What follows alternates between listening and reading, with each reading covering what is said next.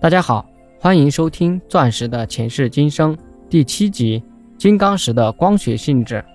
光线在晶体中的折射反射，也是根据不同的晶体方向，有点不同的差异。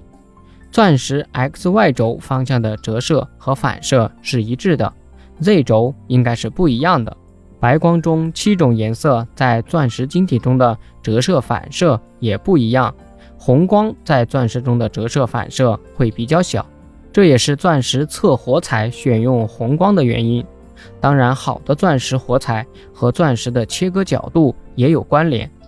金刚石的第一个光学性质亮度，金刚石因为具有极高的反射率，其反射临界角较小，全反射的范围宽，光容易发生全反射，反射光量大，从而产生很高的亮度。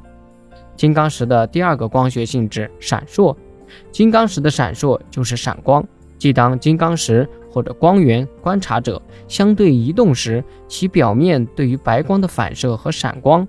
无色透明、结晶良好的八面体或者曲面体巨型钻石，即使不加切磨，也可展露良好的闪烁光。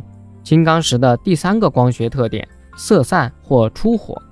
金刚石多样的晶面像三棱镜一样，能把通过折射、反射和全反射进入晶体内部的白光分解成白光的组成颜色，即红、橙、黄、绿、蓝、靛、紫等色光。金刚石的第四个光学特征光泽。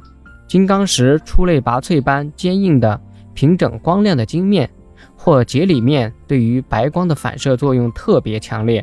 而这种非常特征的反光作用叫金刚光泽。本集播讲完毕，感谢您的收听。